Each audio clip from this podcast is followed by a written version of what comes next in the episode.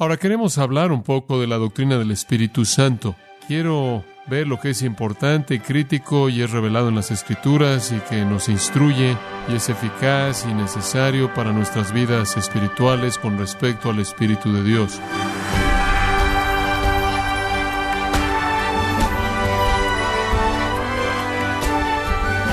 Le saluda su anfitrión Miguel Contreras dándole la bienvenida a esta edición de Gracia a vosotros con el pastor John MacArthur. La deidad ha sido cuestionada así como la persona del Espíritu Santo por algunos que abrazan la lógica humana, menospreciando la revelación bíblica de la tercera persona de la Trinidad. ¿Qué es lo que dice la Biblia con respecto a la tercera persona de la Trinidad? ¿Cuál es la verdad acerca del Espíritu Santo? Le invito a descubrirlo a continuación cuando John MacArthur continúa dando una mirada al estudio quitando el misterio de la obra del Espíritu Santo en gracia a vosotros. Ahora queremos hablar un poco de la doctrina del Espíritu Santo. Quiero ver lo que es importante y crítico y es revelado en las Escrituras y que nos instruye y es eficaz y necesario para nuestras vidas espirituales con respecto al Espíritu de Dios. En primer lugar, tenemos que comenzar en donde tenemos que comenzar. Y eso es que el Espíritu Santo es el agente de la salvación. El Espíritu Santo es el agente de la salvación. Si yo quiero evangelizar a alguien, si yo quiero predicar un mensaje que realmente puede cambiar los corazones de la gente, lo primero que tengo que entender es que yo no puedo hacer eso. Yo no puedo hacer eso por mí mismo. Solo hay uno que transforma a la gente y ese es el Espíritu Santo. Entonces quiero hacer la pregunta, ¿qué es lo que el Espíritu Santo hace? ¿Qué es lo que el Espíritu de Dios usa para comenzar la obra de convicción?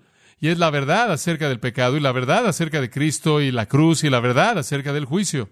Si vamos a comenzar en el comienzo, tenemos que entender que es el Espíritu Santo quien produce convicción cuando la verdad es proclamada y oída y entendida. También es el Espíritu Santo quien produce arrepentimiento. De hecho, tengo la confianza de que eso es precisamente lo que tenemos en el capítulo 11 de Hechos, en el versículo 18. Cuando oyeron estas cosas, se callaron glorificando a Dios y diciendo, de manera que también a los gentiles ha dado Dios arrepentimiento para vida. ¿Y cómo es que esto sucedió? La predicación mencionada antes, y después en el versículo 15 el Espíritu Santo cayó sobre ellos así como cayó sobre nosotros al principio. Versículo 17, Dios les dio el mismo don que nos dio a nosotros. Entonces, después de, también después de creer en el Señor Jesús, porque el mismo Espíritu que vino sobre nosotros es el Espíritu que vino sobre ellos, quien antes de eso les había concedido arrepentimiento. El Espíritu produce convicción acerca de pecado, convicción acerca de la verdad de la cruz, lo cual está relacionado con el pecado y nuestra pecaminosidad y la única esperanza que tenemos de escapar del juicio. Y el Espíritu produce convicción acerca del juicio para producir arrepentimiento. Y claro, podemos añadir a eso, observe 1 de Pedro 1.12, 1 de Pedro 1.12. El Espíritu energiza capacita el Evangelio y estas son simplemente maneras diferentes de ver la misma obra dinámica del Espíritu, pero 1 de Pedro 1 dice, les fue revelado que no estaban sirviéndose a sí mismos, sino a vosotros en estas cosas, hablando de los profetas del Antiguo Testamento, en estas cosas que ahora os han anunciado a vosotros, a través de aquellos que predicaron el Evangelio a vosotros mediante el Espíritu Santo enviado del cielo. El Evangelio, cuando es verdaderamente predicado, es predicado por el Espíritu Santo enviado del cielo. ¿Por qué decimos eso? ¿Estamos hablando de algún poder místico? Bueno, estamos hablando ciertamente del poder divino del Espíritu Santo, también estamos hablando del Evangelio que nos ha sido dado por la inspiración del Espíritu Santo. Entonces el Espíritu, quien es el autor del Evangelio, también es el que lo energiza. Aquellos que predican el Evangelio a usted por el Espíritu Santo enviado del cielo, de nuevo la indicación aquí es que el Espíritu Santo es el que energiza o el que capacita la predicación del Evangelio. Primera de Juan 5 dice, el Espíritu es el que da testimonio porque el Espíritu es la verdad. En donde hay una representación de la verdad de las Escrituras, viene del Espíritu Santo y por lo tanto el testimonio del Espíritu es aún más energizado por el Espíritu. Regrese a Juan capítulo 3. y simplemente estamos tocando estas cosas de manera breve para avanzar un poco. Pero en Juan capítulo 3, todo se une en cierta manera aquí cuando Jesús tiene su conversación con Nicodemo. ¿Cómo puede un hombre nacer cuando es viejo? Hablando del nuevo nacimiento, hablando de cómo entrar al reino de Dios, es necesario nacer de nuevo. Y después en el versículo 5, de cierto, de cierto os digo, Jesús dice, a menos de que alguien nazca de agua y del Espíritu, él no puede entrar al reino de Dios.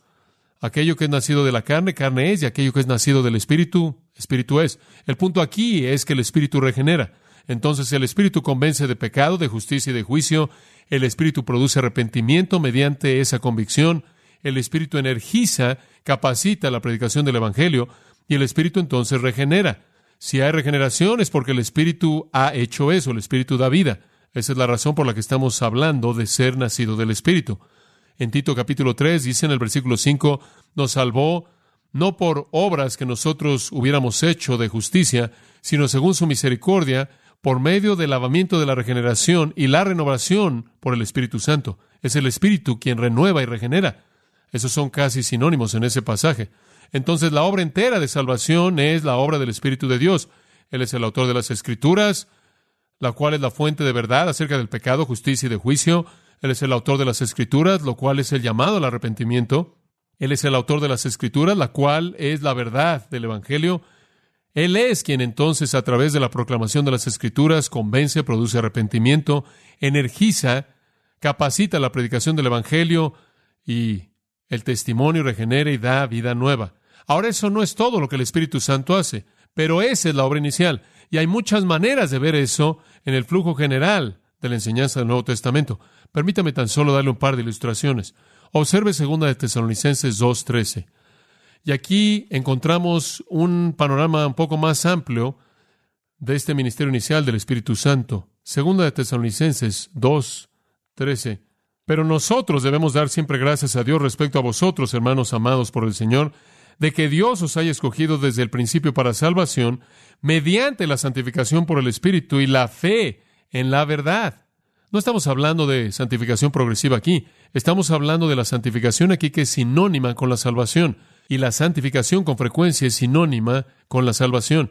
La palabra santificación significa ser apartado, significa ser limpiado, significa ser separado. Eso es lo que es la salvación. Somos separados del pecado, somos separados de la iniquidad, somos separados de la condenación, somos separados del reino de las tinieblas al reino del Hijo de Dios. Entonces la salvación inicial es el inicio de la santificación, es una separación. Y de eso es de lo que estamos hablando aquí, porque dice salvación mediante la santificación por el Espíritu y la fe en la verdad. Sucede en esa combinación perfecta de creer la verdad cuando es proclamada y experimentar el poder glorioso del Espíritu Santo. Él nos aparta para Dios. Esta es otra manera de decir todo lo que ya dije, que Él nos convence y Él causa el arrepentimiento y Él da poder al Evangelio y Él regenera simplemente otra manera de decir lo mismo. Hay muchas otras cosas que el Espíritu Santo hace, pero todo comienza con su obra poderosa de salvación. Entonces Pablo dice, habiendo comenzado en el Espíritu, ahora son perfeccionados por la carne. Sabemos que comenzamos en el Espíritu, todo comenzó con la obra del Espíritu. Y necesitábamos recordar de nuevo el hecho de que cualquier evangelismo que hace un lado la agencia o los agentes que el Espíritu usa, esto es la revelación bíblica acerca del pecado, la justicia, el juicio, la verdad bíblica acerca del arrepentimiento, la verdad bíblica acerca del Evangelio y la verdad bíblica acerca de la regeneración, y eso no es algo que el pecador puede hacer por sí mismo, pero es algo que solo Dios puede hacer, y todo lo que el pecador puede hacer es clamar a Dios y rogarle a que Dios haga eso a favor de él. Cuando predicamos ese tipo de mensaje, entonces predicamos la verdad que el Espíritu de Dios aplica. Habiendo comenzado en el Espíritu, ¿podemos entonces ser perfeccionados por la actividad de nuestra carne? Esa es la pregunta que Pablo está haciendo y mientras que se relaciona con el asunto específico que estaba sucediendo ahí, van a entonces seguir en algún tipo de forma de vida carnal, algún tipo de forma de vida externa, ceremonial, ritualista, y asumir que eso es necesario para aferrarse a su salvación y progreso con Dios. Si usted lo hace, entonces Está dejando el espíritu con quien usted comenzó y ahora está viviendo en la carne. Y esto es una especie de engaño. Necesitamos continuar en el espíritu ahora que hemos comenzado en el espíritu y necesitamos continuar en el espíritu. ¿Qué significa eso? Número uno, Él nos trae el conocimiento de y la comunión con Dios. Él nos trae el conocimiento de Dios y la comunión con Dios. El Espíritu es el que nos da acceso a la comunión con Dios. Él es la fuente de toda nuestra comunión. Toda nuestra comunión. Pase a Romanos 8. Romanos 8. Hay un par de pasajes que dicen esto y serán suficientes por el momento para presentar el punto, pero en Romanos capítulo 8, este es el capítulo que habla de la vida del Espíritu, y quiero sugerirle que usted no podría estudiar nada mejor que este capítulo 8 entero y descubrir lo que significa vivir en el Espíritu. Versículo 6. Porque el ocuparse de la carne es muerte, pero el ocuparse del Espíritu es vida y paz. Versículo 9.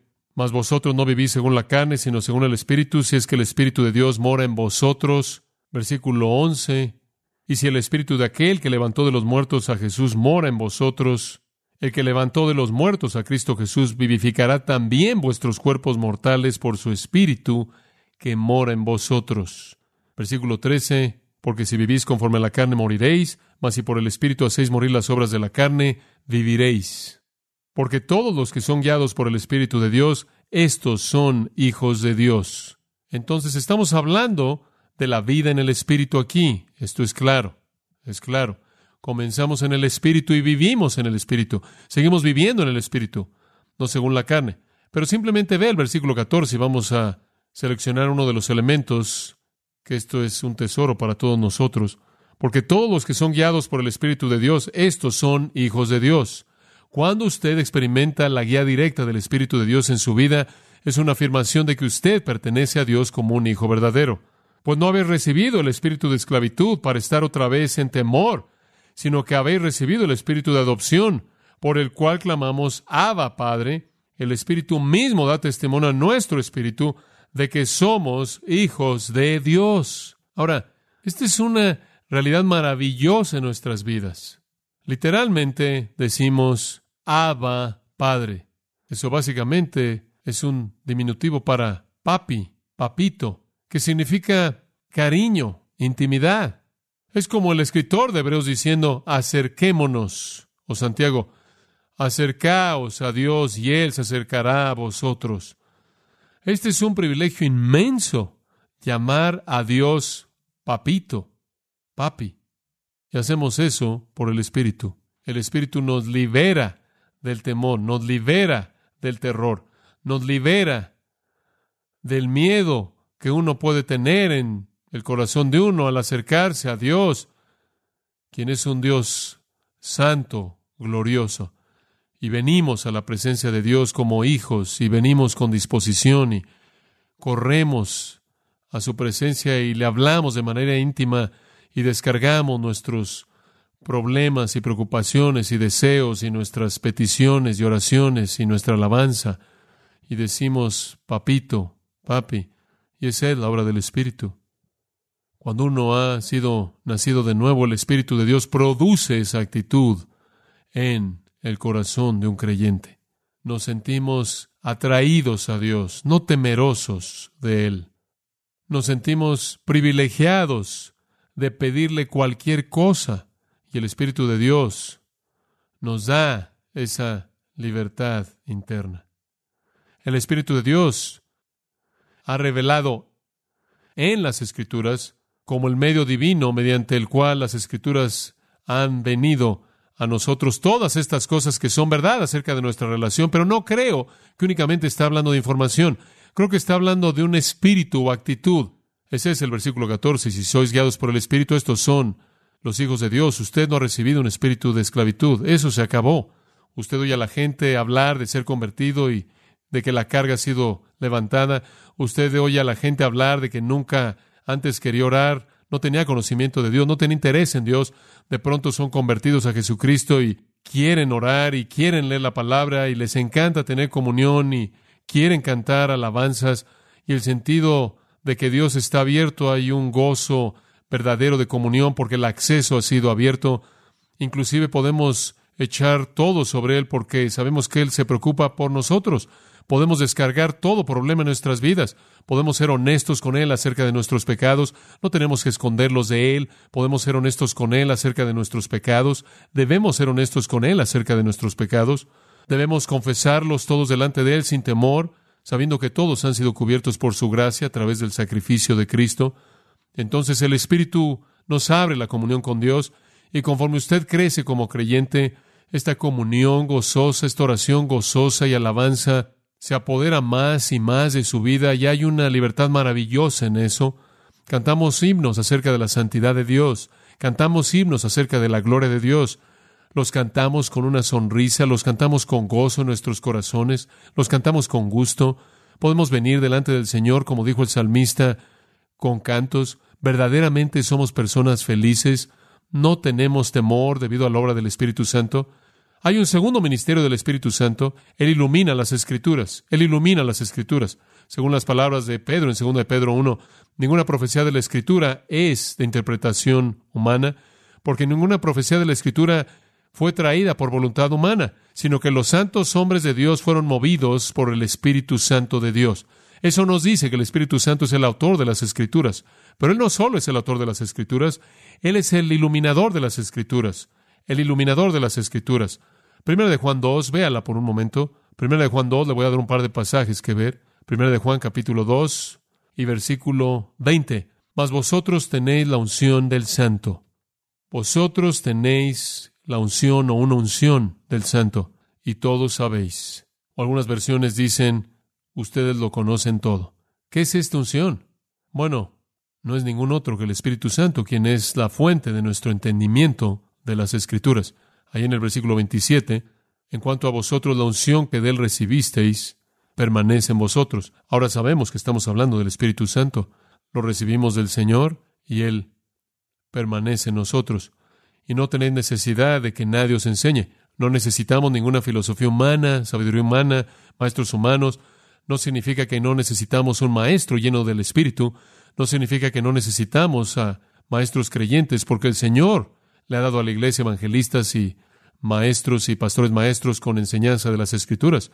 Pero no tenemos necesidad alguna de alguien fuera de aquellos que son los medios mediante los cuales el Espíritu nos enseña la palabra, porque conforme su unción les enseña de todas las cosas y es verdadera y no es mentira, y así como les he enseñado, vosotros permaneced en él. Él está en nosotros y nosotros en Él. El Espíritu vive en nosotros y nosotros vivimos en el Espíritu. Vivimos y nos movemos y tenemos nuestro ser en la esfera del Espíritu Santo. Literalmente poseemos la vida del Espíritu y el Espíritu vive en nosotros. Esto es algo maravilloso. Y el ministerio del Espíritu, por lo tanto, esta unción, este regalo de Dios, este depósito colocado en nosotros es nuestro Maestro, el que nos abre un entendimiento de la verdad divina. La palabra unción aquí es la palabra crisma, significa unción, algo colocado en nosotros como un aceite de unción. Y es el Espíritu de verdad, como dije en Juan 14, Juan 15, Juan 16. El Espíritu de verdad viene a guiarnos a toda la verdad, a guiarnos para ver las glorias de Cristo. Vamos a ver más de eso más adelante. Todo esto, claro, se refiere al Espíritu Santo. Pero para el pasaje que es más crítico acerca de esto, pase a 1 Corintios 2, versículo 9. Ahora el versículo 9 parte de un par de pasajes en Isaías. Antes bien, como está escrito, cosas que ojo no vio ni oído yo. Muy bien. Esta sería verdad no disponible a la búsqueda empírica. No está disponible para la búsqueda empírica. En segundo lugar, ni han subido en corazón de hombre no está disponible mediante la intuición. Usted no puede encontrar esto externamente y no lo puede encontrar internamente, sino que esas cosas que son verdad son las que Dios ha preparado para los que le aman. Todo lo que Dios tiene para aquellos que son sus hijos no está disponible en términos de entendimiento para los no regenerados. No está disponible para ellos. Usted no las puede encontrar externamente mediante el esfuerzo académico. Usted no las puede encontrar internamente mediante la intuición. Versículo 10 pero Dios nos la reveló a nosotros. Esto es, estas cosas que Él ha preparado para los que le aman, mediante el Espíritu, por el Espíritu, Dios nos la reveló por el Espíritu. Porque el Espíritu todo lo escudriña, aún lo profundo de Dios. Esto quiere decir que el Espíritu conoce todo lo que la mente de Dios conoce, porque el Espíritu es Dios. Pero Dios nos la reveló a nosotros por el Espíritu. El Espíritu de nuevo es el agente mediante el cual todo lo que Dios conoce y quiere que conozcamos nos es provisto. Y él da una pequeña analogía. Porque ¿quién de los hombres sabe las cosas del hombre sino el Espíritu del hombre que está en él?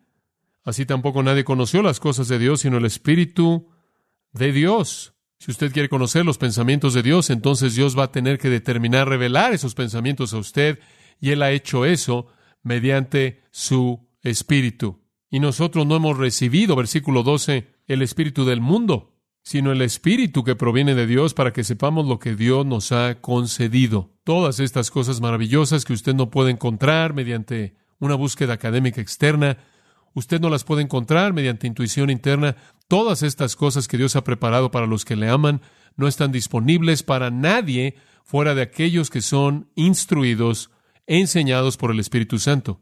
Y nosotros, versículo 12, hemos recibido al Espíritu.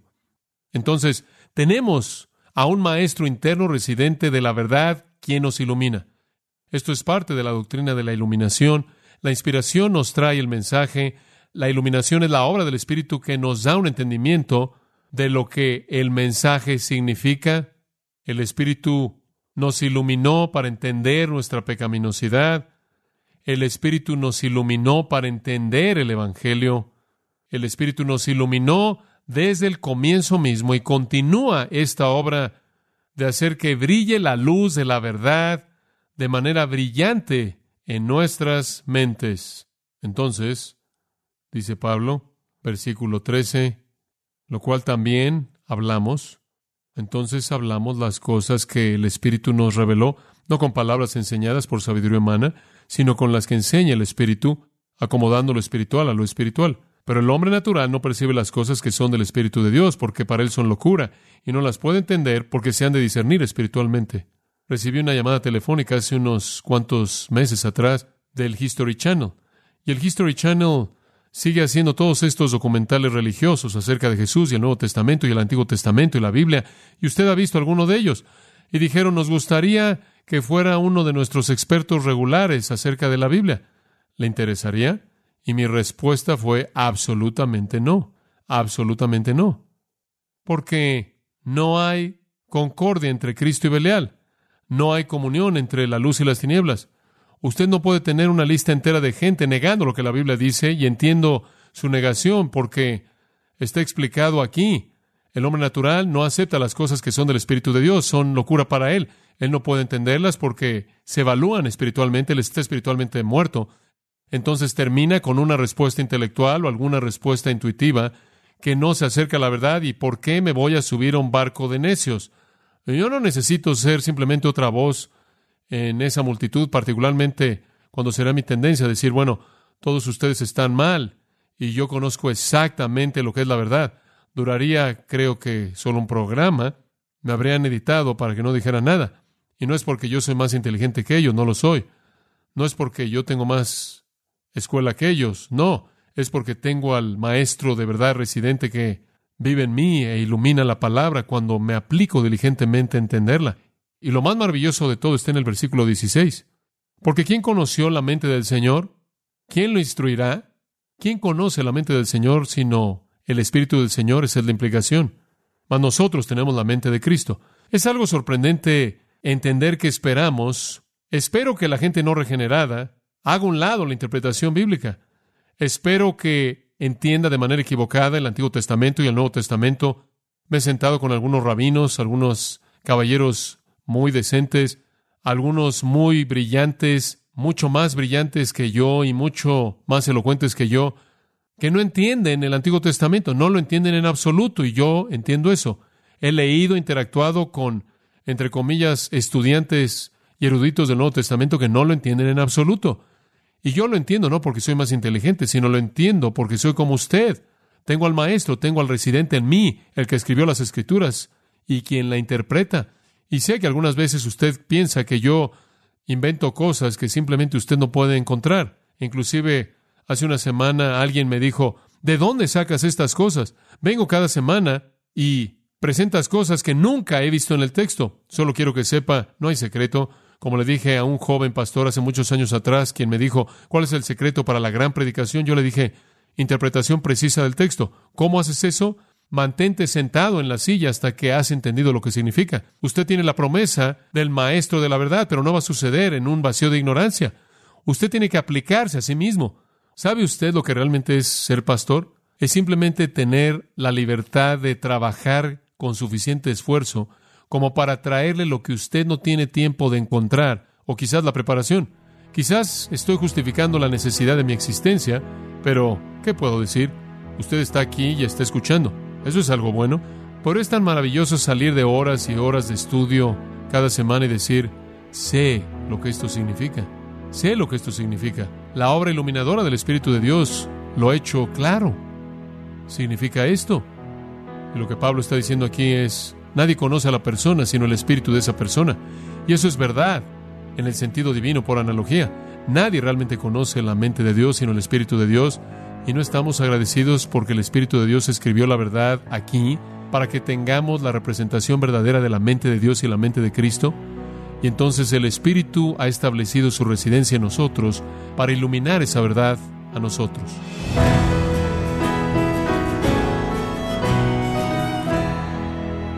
John MacArthur nos recordó que el Espíritu nos guió para poder comprender nuestra pecaminosidad y el mensaje del Evangelio de Cristo. Estamos en la serie Quitando el misterio de la obra del Espíritu Santo, aquí en gracia a vosotros.